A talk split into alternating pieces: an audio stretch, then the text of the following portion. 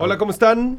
Eh, los saludamos otra vez desde aquí de Rocabulario. Eh, el día de hoy me tocó a mí venir a cubrir justo este episodio, porque el patrón Pasto Pastor anda en otros, eh, en otras fajinas.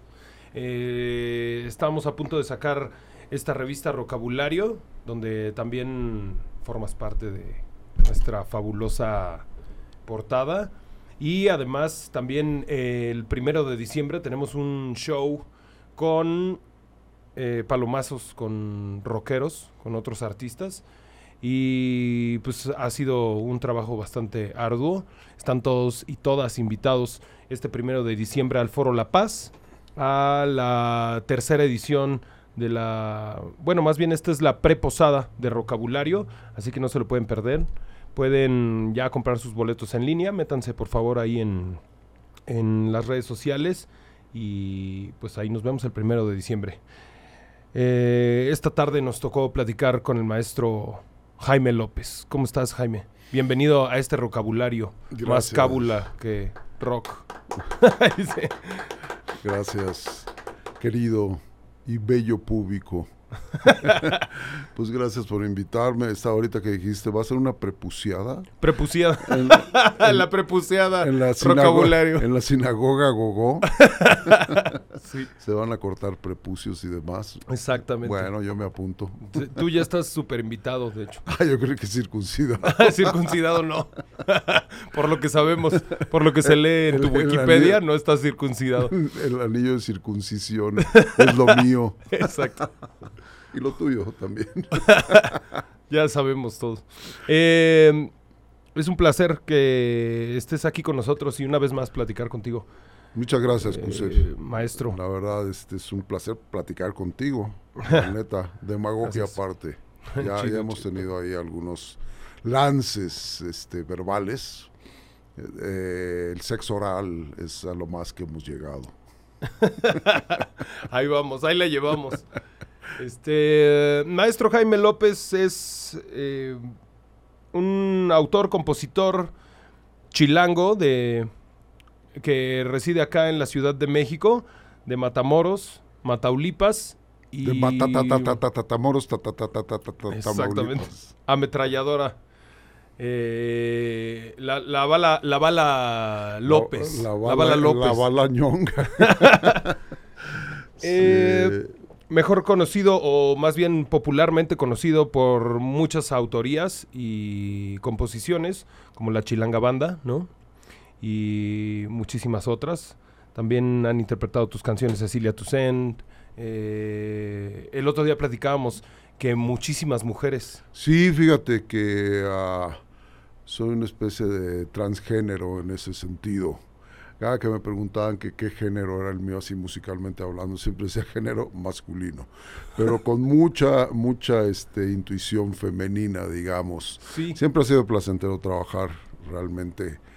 Eh, pues sí, con mujeres no, no es tanto una fijación, pero ah, en eso de... ah, yo disfruto más la autoría, o sea, la parte del dramaturgo. Sí. Y trabajar con cantantes es como trabajar con actrices, desde mi punto de vista, ¿no? Entonces, eh, siempre hay ese juego, un tanto teatral, digamos. Y, ah, y pues sí, eh, me gusta la reencarnación, me gusta reencarnar en varias personas, pero en esta vida. Entonces, ha sido realmente un honor desde gente como Maru Enríquez, que en paz descanse, que fue la primera que me pidió una rola, y que realmente me hizo sentir que lo único que yo quería hacer era canciones y acompañar a una cantante. De hecho, este, he recorrido desde atrás todas las posiciones, creo que no tengo mucho que contarte al respecto. Y ser un frontman es casi por descartación, siempre digo que soy un solista involuntario. Gozo la parte de la autoría, mucho. San Juan este, Autista me alberga. Pues entonces, este, pues a veces tengo que, que hacer esta parte de la interpretación, eh, pero la dramaturgia es lo que más gozo más que la que la cuestión de estar actuando. Sí. Ahí realmente me han hecho un gran paro una gran cantidad de mujeres, llevando a escena y mejorando mucho de lo que he escrito. Cuéntanos, ¿quién ha cantado tus canciones? Te pasó un poquito como a David Bowie ahorita, ¿no? Que también dijiste, no, pues yo escribo rolas, pero ya después exactamente involuntariamente se convirtió en el cantante de sus rolas. Pues sí, y a final de cuentas haces lo que mejor puedes, este, no, no lo que quisieras hacer del todo. Yo me he imaginado más qué es lo que he querido hacer como intérprete, pero creo que he logrado realmente muy poco de lo que yo quisiera hacer. Eh, Sin embargo, insisto en que mujeres como Maro Enríquez en un principio, luego su prima hermana, Cecilia Tucen, que pese a la cercanía las conocí por circunstancias muy, muy, muy diferentes. Eh, y después vino gente eh, también muy importante como Betsy Pecanins, en paz descanse también, muy querida, este, Eugenia León, Tania Libertad, este, es curioso, son este, géneros también muy diversos dentro del género Sí, sí. femenino. Eh, por ahí Ángela Molina, esta gran actriz, este, cantante española, de ascendencia andaluza, porque Paul Leduc, en paz descanse también, híjoles, eh, um, toquemos madera, eh, hizo una película que se llamó Barroco. Creo que la mesa esta no es de madera. no, pero pues haz de cuenta, con un poco de imaginación. Entonces en la película Barroco Sí, sí. ah, ah, ah, sale la canción de Primera Calle de la Soledad, entonces la interpretó Ángela Molina y cosa muy curiosa porque está casi, si no en argot chilango, eh, totalmente pues este alude pues a la Primera Calle de la Soledad detrás del Palacio Nacional en el mero corazón de esta ciudad. Eh, digo, no voy a platicar toda la película, mejor véanla, por ahí debe estar. Entonces eh, es curioso que alguien con un acento muy, muy este andaluz interprete Sea chilango. exacto una de cal por las que van de arena y luego bueno sí tal vez por ahí ah no Maru Dueñas hablando de otra Maru esa gran gran este actriz de comedia musical que también en paz descanse Eh, también me interpretó este Jaramar Soto del grupo Escalón en un principio después solista también eh, y em, bueno, t- tal vez se me está yendo alguien Penny Pacheco desde Penny luego Pacheco, luego sí. queda uno mal realmente con la gente más cercana Sí, Pero- a, a mí me pasa igual, como que los tienes tan cerca que luego se te. pues se te sí, do- Sí, sí. bien dicen los españoles que donde hay confianza apesta pero bueno sí ah, luego pienso en, en, este en la transición entre mujeres y hombres y está Javier Gurruchaga por ejemplo Sí, sí. ¿no? esa gran diva Justo en medio. justo en medio un saludo al Javi Eh, De la y- orquesta Mondragón, ¿no? Sí, el cantante de la Orquesta Mondragón. Y por ahí, no sé, algunos más. Grupos como Café Tacuba, el mismo Botellita de Jerez. Por ahí un grupo efímero, que, pero que hizo una gran versión de Caite Cadáver, que le puso El Pato Vato. Creo que hasta está mejor el título, como lo pusieron que fue El Mitote Norteño. Y bueno, he hecho algunos duetos este, con gente tan importante como don Eulalio González Piporro, que me hizo el favor de estar en uno de mis discos haciendo ah, es- esos solos filosóficos que le salían muy bien. Por ahí León Gieco también nos echamos eh, un dueto en un principio en la orilla de la carretera, que es curioso porque ah, los timbres se parecen un poco y esto fue más o menos como a principios de los 90 que salió mi disco Quise con Ariola y eh, estaba de invitado León Gieco y para la gente que no lo conocía como los timbres se parecen era curioso que de una estrofa a, otra este cambiara de la orilla casi norteñamente de la orilla, orilla. de la orilla de la car- a la orilla de la carretera entonces decían qué onda que está haciendo este mamón este volviéndose argentino de una estrofa a otra y bueno, Empezaron a poner como el Cristian Castro, ¿no? Que ahora que vive en Argentina habla como argentino. Es políglota. Yo tengo también un amigo que es políglota. Estás con él y según con quien estás eh, se mimetiza y habla como cubano, habla como colombiano, habla como argentino, incluso habla como mexicano. Hay acentos china- muy pegajosos, ¿no? Bueno, pero le, le digo que es políglota. Sí, sí. Habla el mismo idioma. De diferentes Sí. maneras, sí. No, bueno, sí, o, o cosas que pues yo creo que has vivido. pues el, el mimetismo es lo Sí. nuestro, ¿no? Por ejemplo, pues sí, me... No solo nací, me crié toda mi primera infancia en la frontera norte y es muy distinta la musicalidad del, de cómo se habla en Matamoros a cómo se habla en Juárez. Por Sí, ejemplo, la che ya se vuelve she, Sh, por sí. ejemplo, ¿no? O, o- o en, en Nogales es otra cosa. Yo ahí en Nogales es la primera vez que oí eso que se acercaría al voz acá, que es ese. Así, te dice, Ese. ¿qué onda ese? ¿Qué onda ese? Entonces sí es curioso que tenemos una gran musicalidad en, en- en esta gran frontera, que es el país. eh, Y acá en. Ciudad Frontera también, ¿no? Y, y luego esta gran ciudad, que es Ciudad Frontera, ¿no?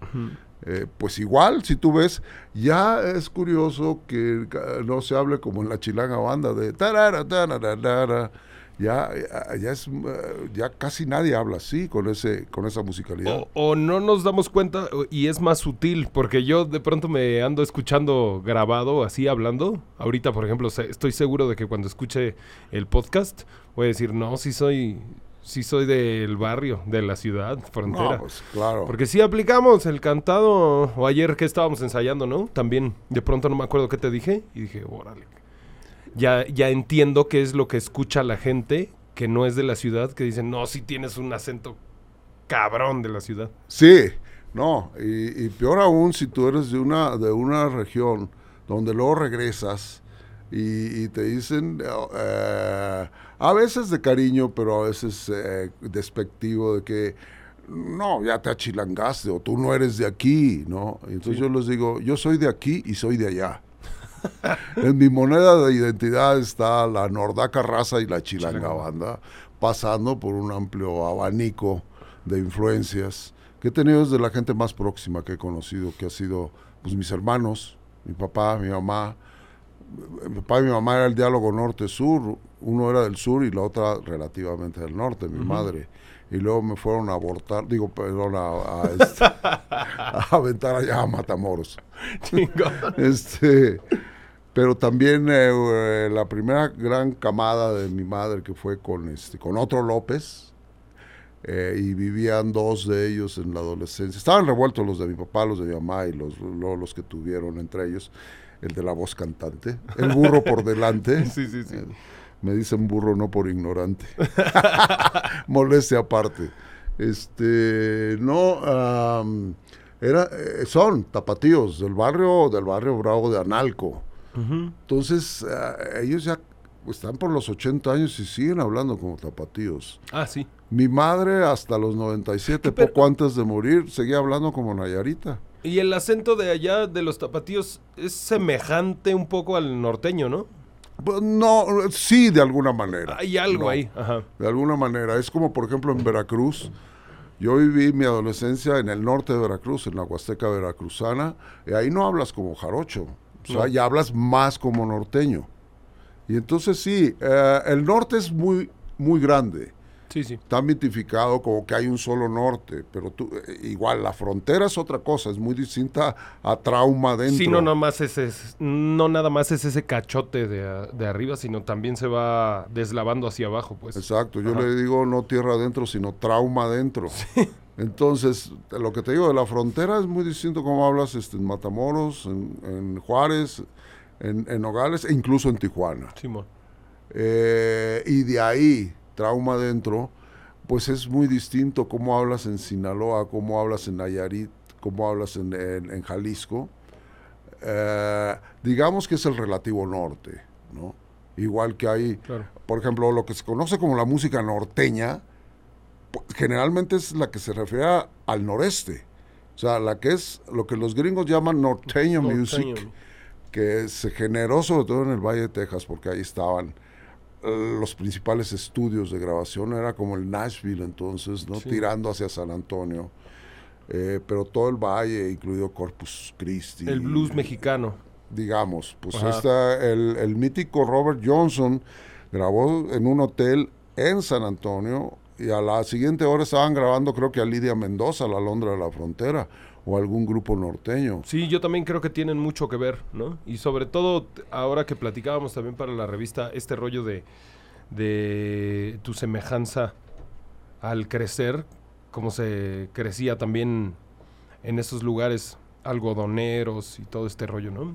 Que se parece a, a, Luisiana. la historia del blues, ¿no? Sí, a Luisiana, Texas, este, y sobre todo el Golfo de México cuando era navegable, donde desembocaba el río Bravo, estaba Puerto Bagdad.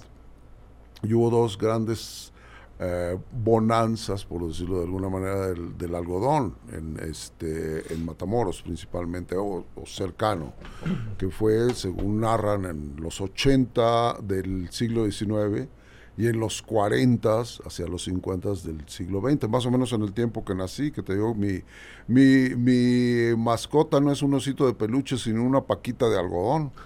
Entonces a mí me tocó ya así lo que el viento se llevó. Pero tengo ahí todavía mi paquita de algodón. Y sí, había una semejanza porque había mucha relación de comercio tráfico, pues en el sentido amplio de la palabra, ahora simplemente tráfico, este, por ejemplo, entre eh, el Bravo, cuando era también navegable, este, ahí de Bagdad, a Galveston, a Nueva Orleans. Puerto Bagdad. Puerto Bagdad, sí, y pues también anteriormente la piratería y todo eso, todo el Golfo de México, entonces... Creo que es una, yo le llamo olla criolla al Golfo de México, es como nuestro Mediterráneo. Y por eso la música es muy rica en toda esa zona, de aquel lado y de este lado. O sea, si tú ves de Matamoros a Mérida, ves gran música. O sea, Guti Cárdenas, por ejemplo, en Yucatán, eh, ves toda la, todo lo que se generó en, en, Veracruz con el son jarocho, en la Huasteca veracruzana en, eh, y la música norteña. Así a grandes pasos. Sí, sí, sí. Y del otro lado, pues tenemos nada menos que la cuna del blues, jazz, Nueva Orleans, ¿no? Y del rock and roll.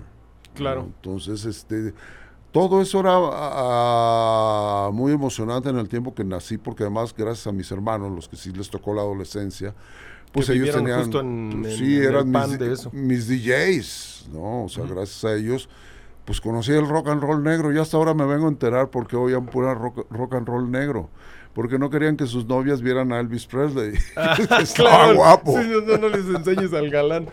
Entonces, bueno, por ese lado, eh, que bueno, yo a Elvis Presley lo acabo de conocer hace no mucho y claro que me gusta, ¿no? Sí. Pero ah, yo no oí a Elvis Presley en infancia, oí por mis hermanos a Bob Diddley, a Chuck Berry, a Little Richard, a James Brown, que para mí es no el padrino, es Dios. Para mí James Brown, la primera vez que me llevó mi hermano Memo a un cine, que creo que ya fue en Juárez, yo tenía como cinco años, y lo recordaba como si lo hubiera visto en vivo. James Brown. Sí. Ya mucho tiempo después lo vi poco antes de que muriera acá en el auditorio. Sí, en vivo. En vivo. Uf. Los dos últimos grandes conciertos. Y para mí James Brown es, híjoles, punto y aparte no sabes dónde meterlo. Sí dicen que es el, obviamente el padrino del soul, pero el funk y, eh, y también esa vena de, espiritual, de gospel que tenía, ese es realmente un profano, es un pagano, Y también tiene que ver con la historia del rock and roll, obviamente, ¿no? Todo lo que él hizo también se, se fue amalgamando con todo lo que después se convirtió en rock and roll.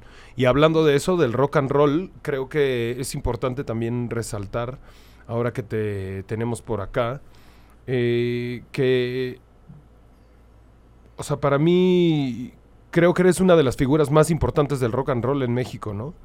Y tenemos como una, eh, ¿cómo se llamará? Distrofia, eh, un poco cultural de que para ser un rockero o, para ser importante, ¿no? Ahora en esta época hace falta que estés en todos los reflectores o en todas las redes sociales o en mm. todo ese rollo. Creo que ha sido una persona muy de a pie en ese sentido, lo sigue siendo, pero eso no quita absolutamente ningún nivel de importancia que tienes en el transcurso del rock and roll en México. Eh, hablando del rock and roll y de todo ese rollo, ¿tú qué opinas, por ejemplo, de, estos 15 segundos de fama o 20 segundos de fama? Y empiezanos a platicar cómo te fue a ti con Televisa, todo ese rollo. ¿Qué, qué, qué, pasa con eso? ¿Por qué te importa un carajo? Pues también. El, gran profeta Andy Warhol decía, eh, más o menos en los 80, en un futuro no muy lejano, todos tendremos 15 minutos de fama. Pero se nos olvida que estamos este, del río Bravo para abajo, trauma adentro. Aquí son 15 segundos de fama. A mí me tocaron 1.5 segundos.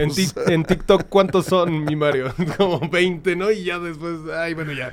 Sí, eso sin contar de que llega uno a esta edad que cuando te preguntan cuántos años tienes, dices 10, 9, 8, 7, 6, 5, 4. Bye, fade out.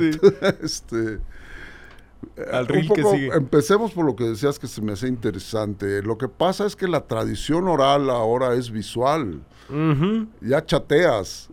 Raras veces platicas, ¿no? Este, y más gesto a gesto. Para mí texto es gesto. Y al revés, gesto es texto.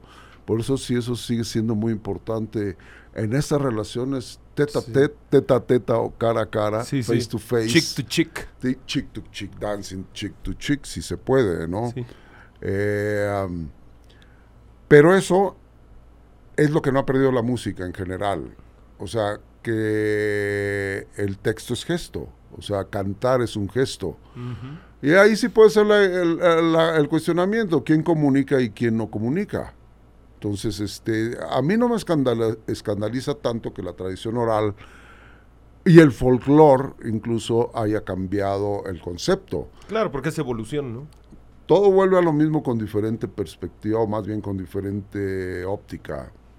Bueno, es casi lo mismo, ¿no? Este, uh, eso sucedió antes.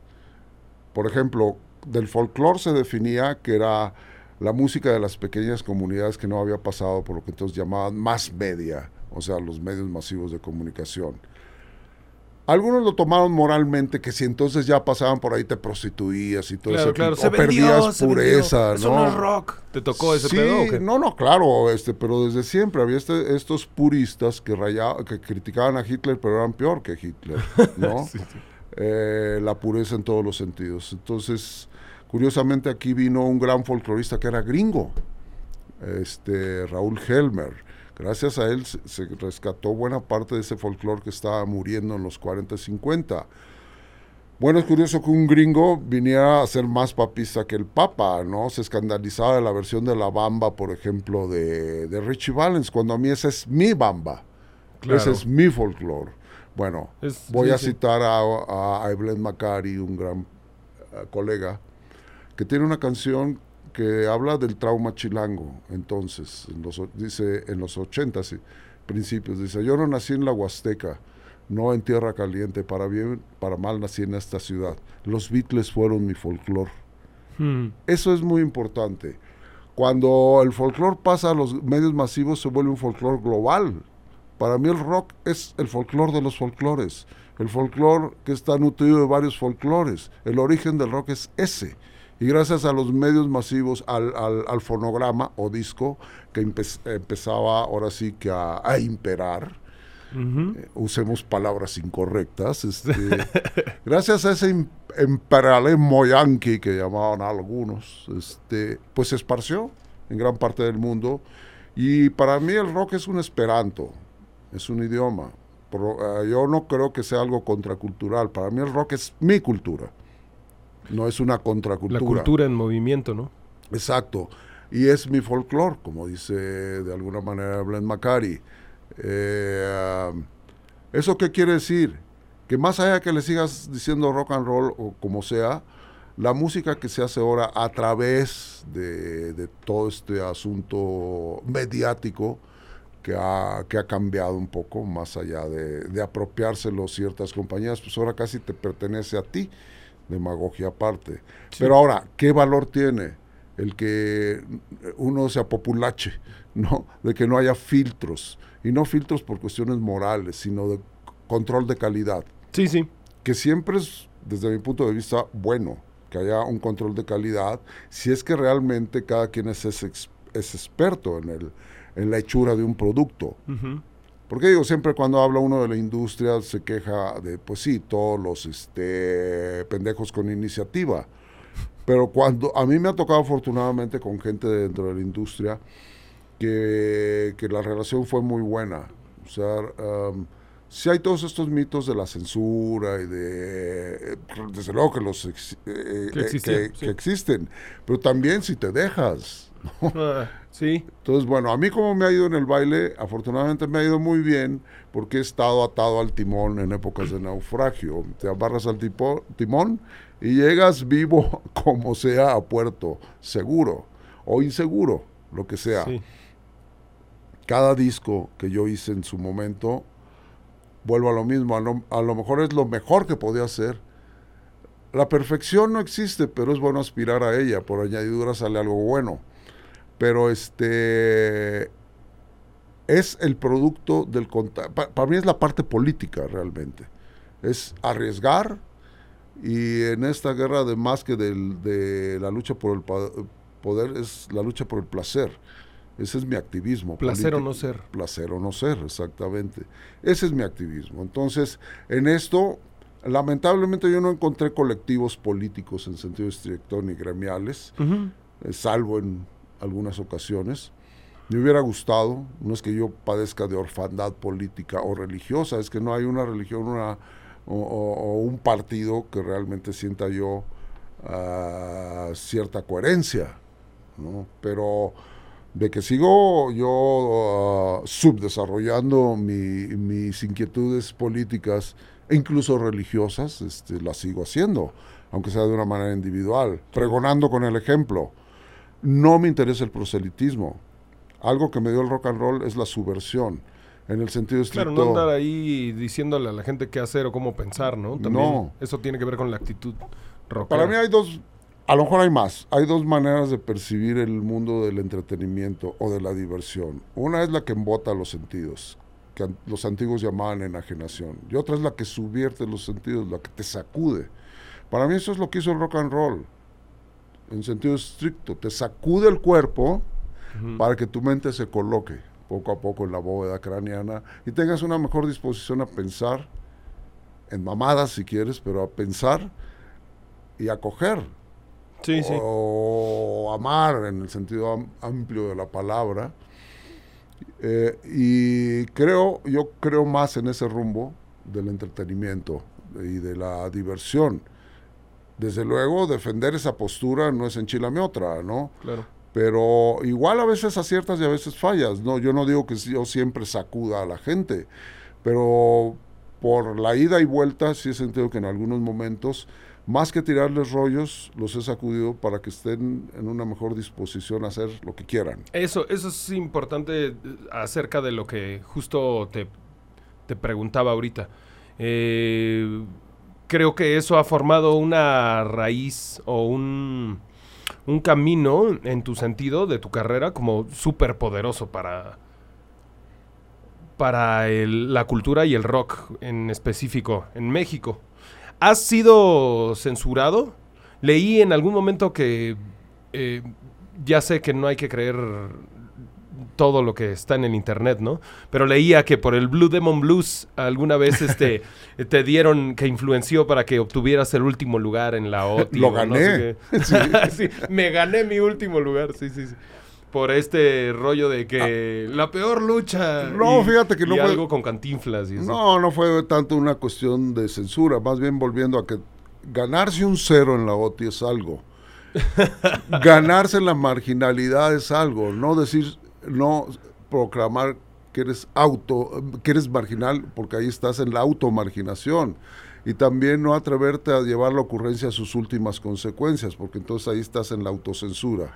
y por lo tanto le echas la culpa a la censura. Por ejemplo, para mí fue una ocurrencia lo de no hay peor lucha que lucha villa, era una ocurrencia. la lleva a sus últimas consecuencias. En, momentos este, fue muy positivo, en otros momentos fue negativo, pero perdón, ibas a decir algo. No, creo que hace falta muchísimo esa actitud, pues, en... en em, creo que también estamos en un momento donde nos vamos con la finta de que hay que cumplir con los estándares de las demás personas. Y entonces eso hace que se pierda un poco la personalidad y se hace como si fuera toda una personalidad global, una sola. ¿Me, explico?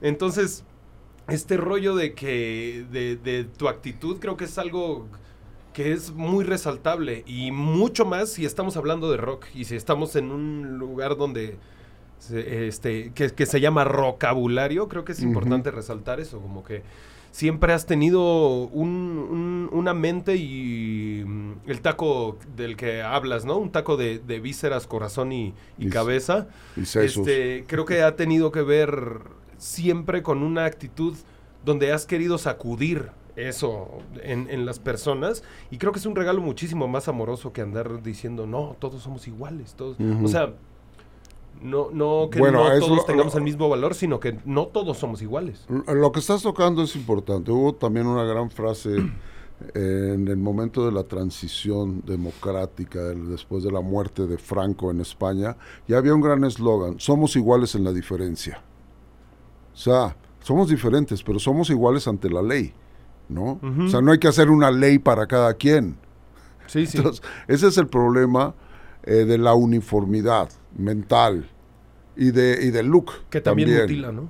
Sí, hay, hay, por ejemplo, también en, la China de Mao todos se vestían de mezclilla y en, y en, la, y en Estados Unidos también. Lo que pasa es que en una era por elección y en otra por imposición. Sí, sí. Pero al final de cuentas eran uniformes, ¿no? Este yo vengo del uniforme porque mi padre fue militar y lo tengo muy claro, que dentro del uniforme hay individuos.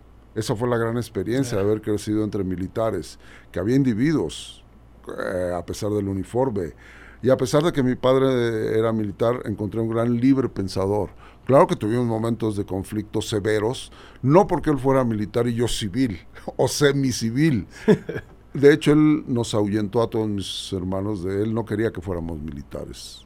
Es, ah, la vida del mayor Tlahuizo es muy interesante, pero acortaré. Esa experiencia te da a que vas más allá de las apariencias.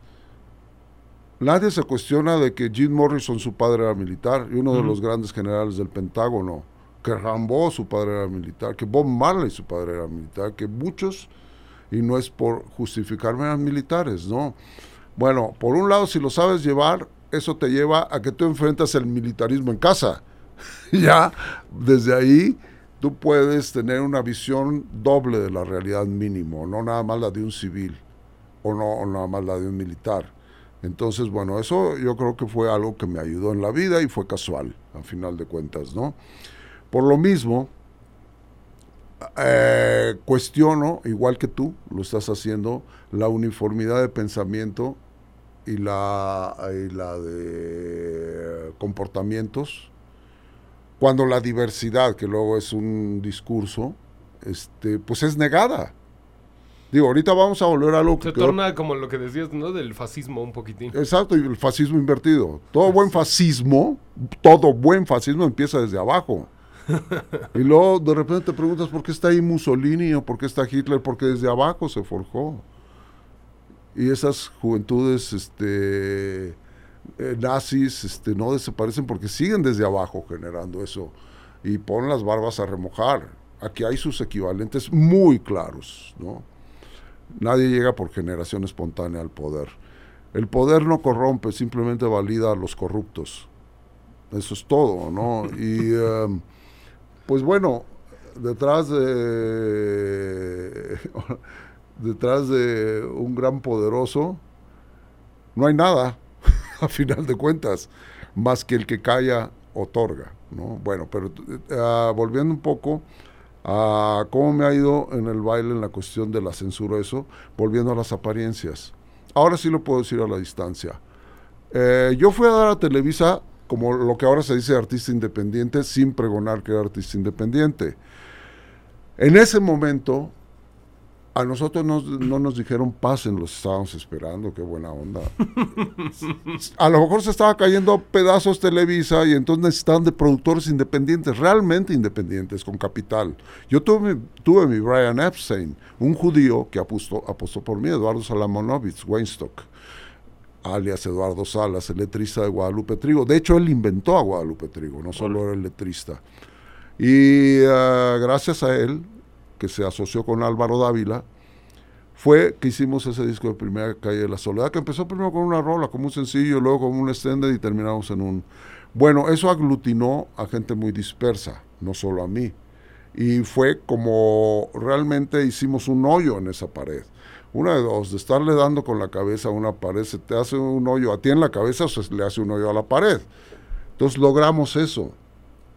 Eso nadie lo destacó en su momento. Se fueron a Robert López cambia Pepsi y todo eso. Pero nadie dijo, yo no digo que tampoco haya sido un acto heroico, ¿no? Pero ahora lo voy a decir. Raúl Velasco, hablando en lo oscurito, y aparte, jamás me censuró.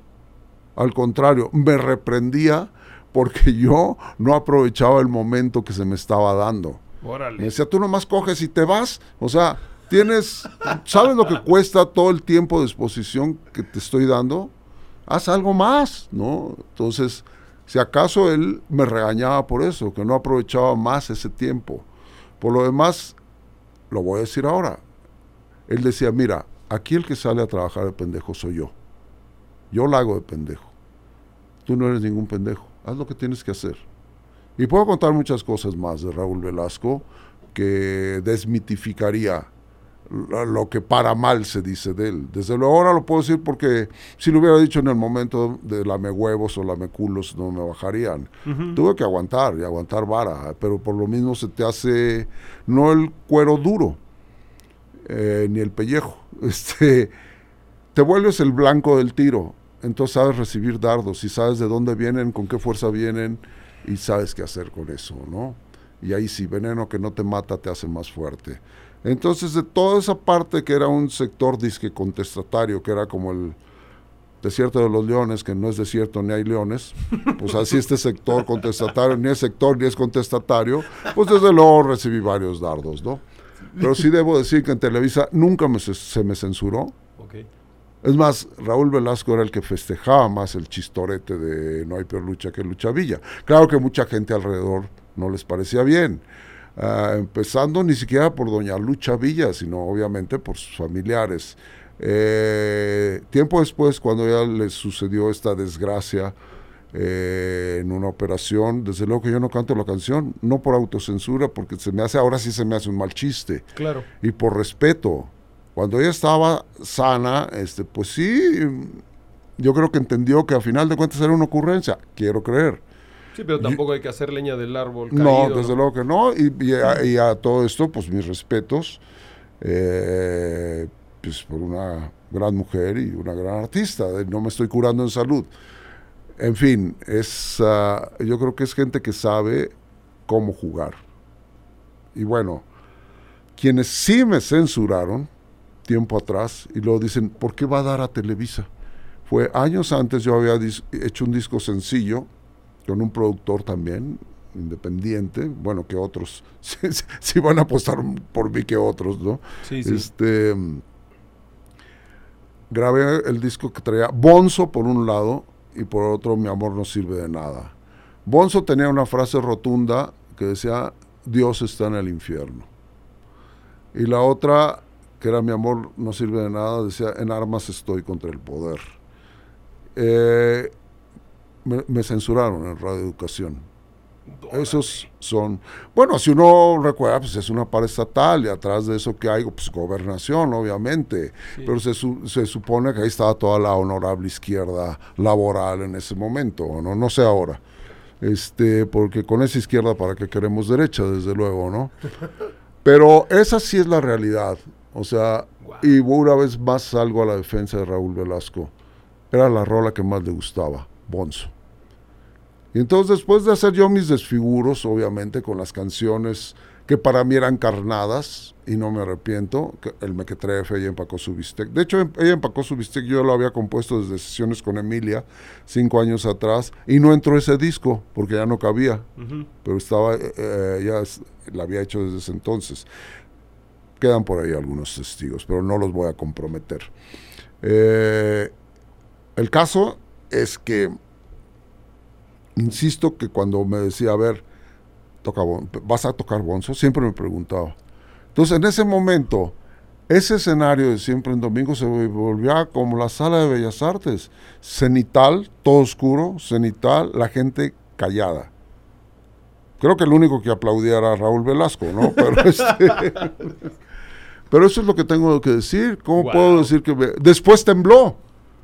O sea, un mes después de que yo estuve en la OTI, vino el famoso temblor del 85 y todo se vino abajo, literalmente todo se vino abajo, entre otras cosas el gran esfuerzo que habíamos hecho esta compañía independiente con, eh, con Eduardo Salamonovitz, Álvaro Dávila y yo principalmente. A eso se sumaron posteriormente, ya que vencieron sus propios miedos, en paz descanse este, eh, Marcial Alejandro, Eugenia León, eh, David Aro, este, Pepe Lorza, Ahí conocí a, Héctor Infanzón. De hecho, Héctor Infanzón toca en Primera Calle de la Soledad. Él arregló la de base por altura sobre dos. Y está Fernando Tucen, en paz descanse, también era, el director musical porque tenía el grupo Palmera.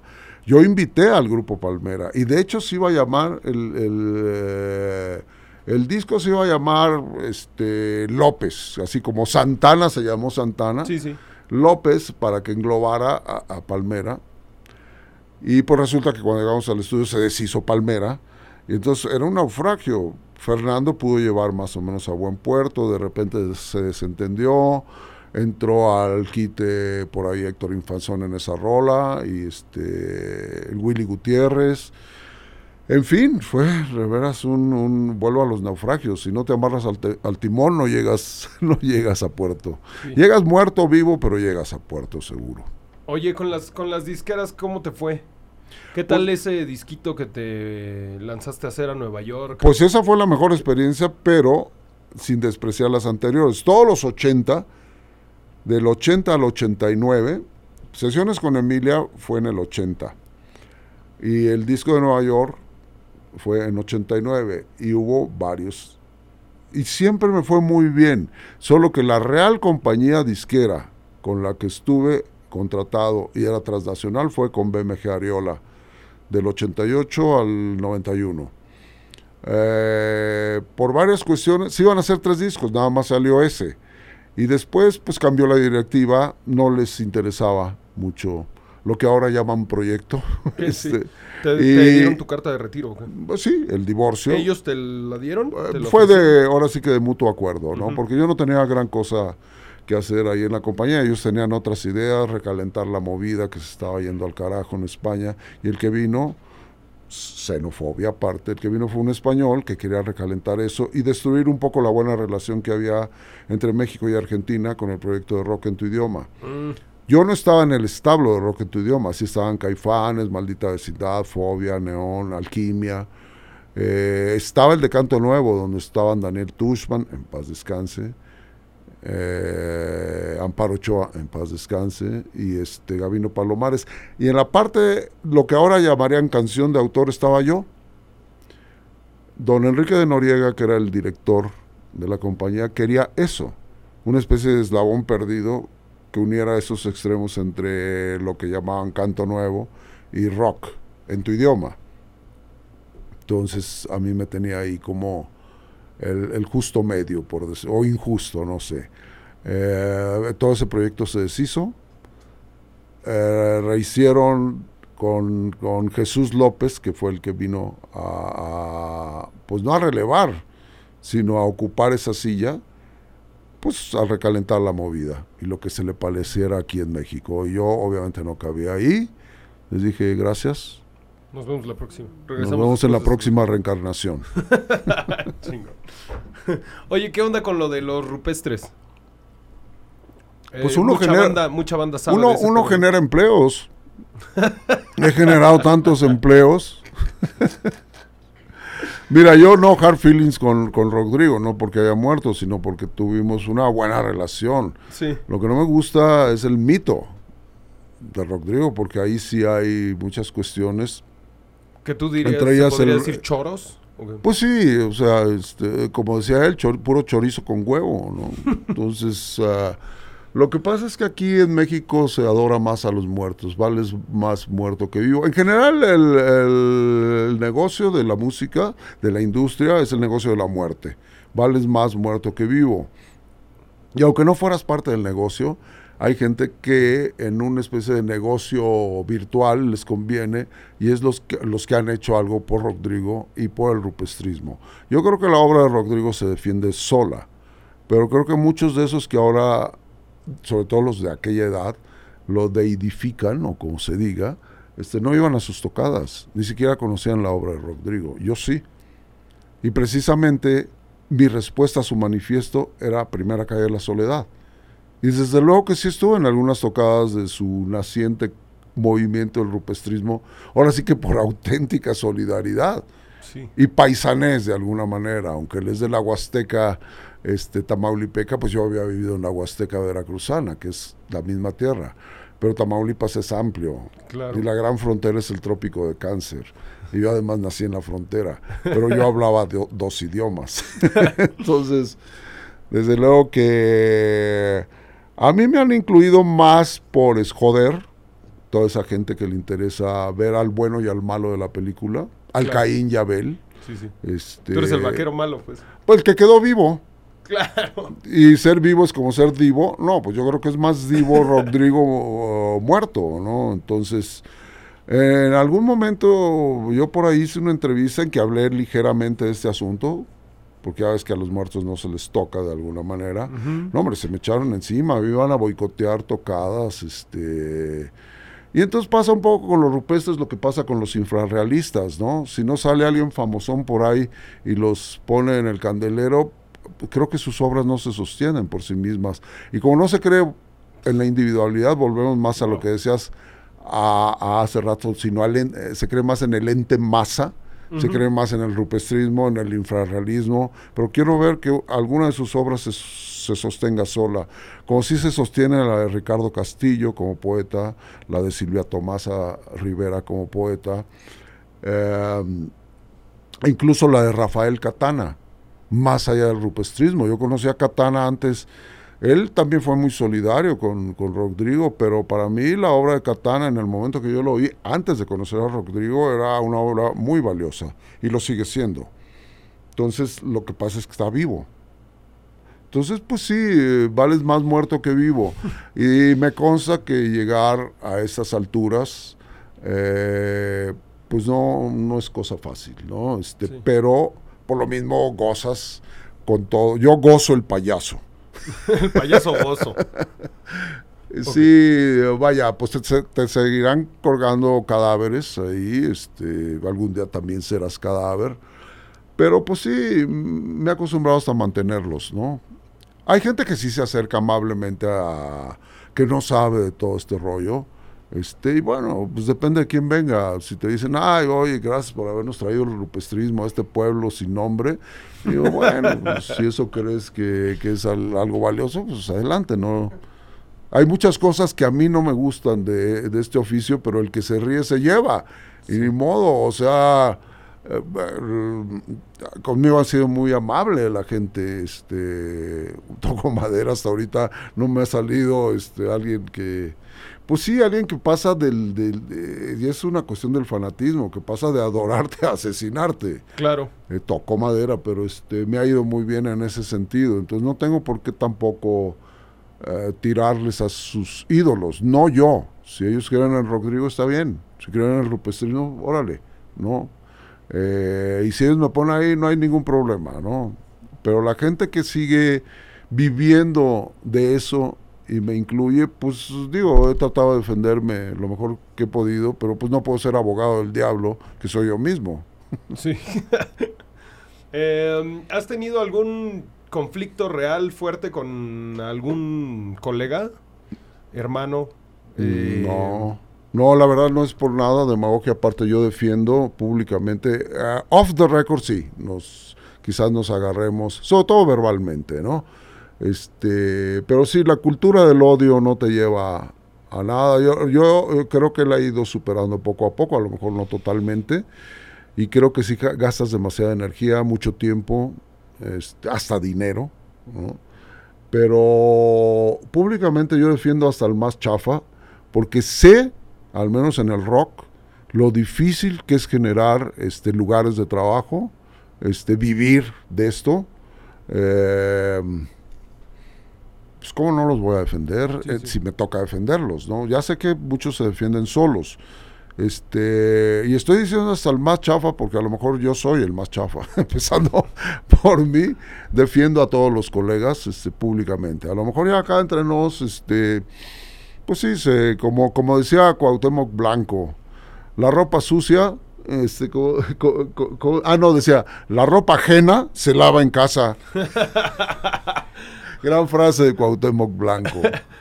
Oye, este, e, en ese sentido creo que también es súper importante, por eso te lo preguntaba como, eh, creo que vengo yo, al menos, de una generación de músicos eh, y músicas. Ajá. El neutro todavía existe. ¿eh? sí, sí. Podemos hablar de una músico. Que mucho tiempo nos estuvimos tirando mucha mierda también. No, también. Mira, perdón, tú estás o como dices, esta cultura del odio, ¿no? bueno, del odio funky, del odio funky. el odio funky. No por nada surgió el odio funky.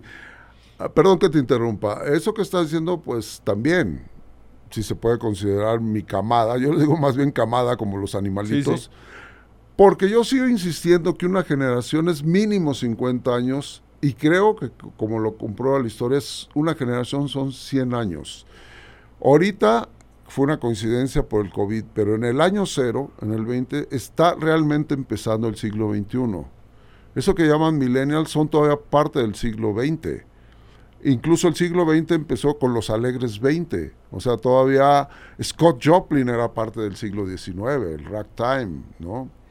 Eh, o como dijera Marlon Brando en una entrevista, creo que ya lo platicamos, ¿no? Que le preguntaban que qué música le gustaba y decía rock and roll. de los 20. Y decía, que le decían que de los 50, no, de los 20, pero si eso era blues, decía, por eso. Entonces sí creo que el siglo XX sí empezó en los fabulosos 20 y acaba de acabar con el COVID y están haciendo el siglo XXI. Entonces tú eres parte de esta generación que a mí me tocó que yéndonos más allá de, los 60, 50, 70, 80, 90, es este, el siglo XX.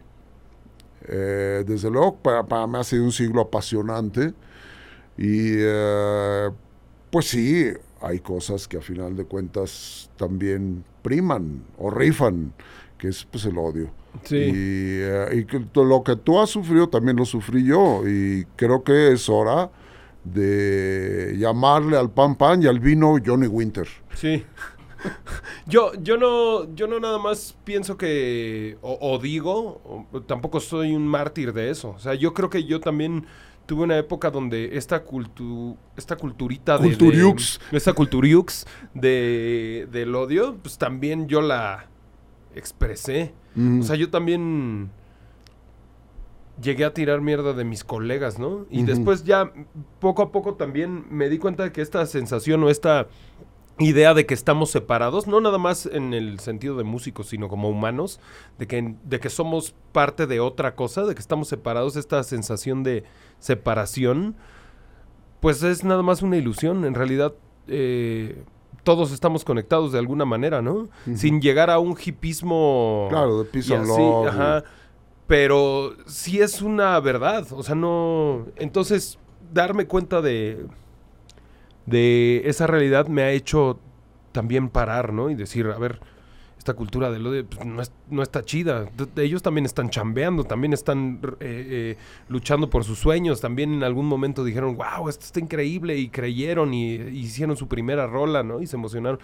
Y por eso te lo preguntaba, porque siempre se me ha hecho que además de tu carrera y de lo poderoso que te has eh, desarrollado tú en tu onda, también ha sido un apoyo para muchas personas. Pues mira, lo decía alguien este, muy lúcido, Jorge Luis Borges. Eh, la peor eh, relación que puede haber es la del odio, porque es una relación de esclavitud. Hmm. Depende, te vuelves esclavo de quien odias, dependes de quien odias. Y ya más por eso, sí es interesante, hasta políticamente, romper con las relaciones de esclavitud, de chantaje y todo eso. La moraleja es que más vale cagar para abajo que para arriba porque si no te puede caer tu propia mierda. Además está más difícil. Reta a Newton. Sí, exactamente. Andar desafiando la gravedad va a estar más cabrón. Pero luego anda uno aventando caca para arriba, ¿no? Y luego sí lo peor de todo es que pones la manita debajo y luego la avientas para arriba y te cae a ti. Sí, ¿no? y aparte ya traes las manos sucias. Además, como en la India me cuentan, ¿no? Ajá, exacto. que no saludes a nadie. Depende si eres zurdo o derecho, porque creo que es una costumbre limpiarse con una de las dos manos. Exacto. este. Políticamente, ¿qué, qué, qué sientes? ¿Qué, ¿Cuál es tu vibra ahorita política? Creo que también es importante para ti eso y está chido hablar sobre la política. Escuchaba a alguien que, que dijo, cuando no, cuando no te metes con la política, la política se mete contigo. ¿no? Claro. Bueno, eh, no es que sea político, soy apocalíptico a lo mejor, ¿no? Eh, insisto que partidariamente no creo en, en ese tipo de relaciones, porque yo creo que la política es un arte. ¿En qué consiste ese arte? En, eh, eh, en la corriente alterna entre los extremos. Y eso es lo que yo no veo mucho en México, salvo en dos, tres excepciones. Eh, el problema, insisto, que no es la tan cacareada polarización. Está bien que cada quien incluso se vaya a los extremos, pero que no haya corriente alterna, eso se me hace que no es política, eso es arteriosclerosis. ¿no? Entonces, Sí. es una especie de arterioscler- arteriosclerosis social. Entonces, ese es el problema de que a lo que llamamos política no es política y muchas veces es un visqueo. Eh, le llamas derecha a lo que es izquierda, izquierda es- a lo que es derecha y el centro realmente no existe, porque tampoco existe la de izquierda ni la derecha. Y en los actos muchas veces hemos visto, yéndonos a los, yéndonos a los extremos, que de la derecha vienen actos muy de izquierda y de la izquierda muy de derecha, ¿no? Entonces los extremos se tocan, no solo se Hmm. tocan, hasta bailan juntos cha-cha-cha. Sí, sí. Entonces, insisto, no es de que sea uno apolítico, sino que no padezcamos a los que dicen que practican la política y no lo son. Ese es el problema. Y, y se extiende a varios sectores. Hay músicos que no son músicos y a veces por eso es el problema del rock en concreto. Eh, yo prefiero trabajar antes que, que con músicos, con personas. Si por añadidura son buenos músicos, qué bueno. No necesito ser joven para juntarme nada más con mis cuates para tocar. Aún de viejo lo sigo procurando porque creo que hay una edad que todos somos contemporáneos y además hay eh, puntos de contemporaneidad como la música y con mayor razón el rock. El problema es, es en, en ser este un no está mal la onda retro, sino ser un retrógrada. Que te sigas comportando de una manera que no va. Insisto que hacer, hacer convivir las distintas edades que ha sido es lo mejor, ¿no? Sí. Pero yo mismo veo a mí, empiezo por la autocrítica, que a veces se vuelve autocrítica ya en exceso, ¿no? Pero ver qué me queda y no me queda del rock, ¿no? A esa edad. ¿Con qué me quedo? ¿Con qué no me quedo? Eh, bueno, eso en la política raras veces sucede. Me acuerdo que en los 70 ah, yo nunca me he afiliado, pero sí he estado cercano, sobre todo a gente que presume de izquierda. Yo, desde luego, por, por haber hecho estas comparaciones desde muy niño, de haber vivido no solo entre militares, sino con gente muy diversa Ujú. en la frontera, yo decía, estos de izquierda son reaccionarios de closet. la historia me ha dado la razón. con honorables excepciones, ¿no? Entonces yo creo que ese es el, eh, es el gran problema. No es que uno ah, no quiera ser hasta parte de un partido político, sino que los partidos son más bien como sectas. No son partidos políticos, son sectas. Y a mí no me interesa ningún gurú, ningún, este, sobre todo estos gurús disfrazados de, de próceres, pues, ¿no? De salvadores de la humanidad, este, que son caciques a final de cuentas, ¿no? Sí. De líderes espirituales este, metidos en la política. Luego es más fácil quejarse de los estos del templo de la luz y con justa razón, pero también los hay en la política, ¿no? Y ahí están, Van, van, sí. van, van ahí detrás del, del, del, este, Van, hacen. del preacher, pues, ¿no? Entonces, creo que ese es el problema. Eh, y a final de cuentas, yo creo que en ese sentido, la política desune, la música une. Bueno, el, eh, yo creo que la política y hasta el deporte desune. Y, y la música une, aunque a veces desune, ¿no? Por ejemplo, esencialmente, a mí me gusta Violeta Parra, Cita Rosa, pese a lo que, como dicen ahora, sus contenidos. ¿Por qué? Porque lo mejor de ellos es la forma Hmm. y la coherencia. Si realmente fueron del Partido Comunista o gente de izquierda, perfecto. Pero lo que hicieron, lo hicieron muy bien.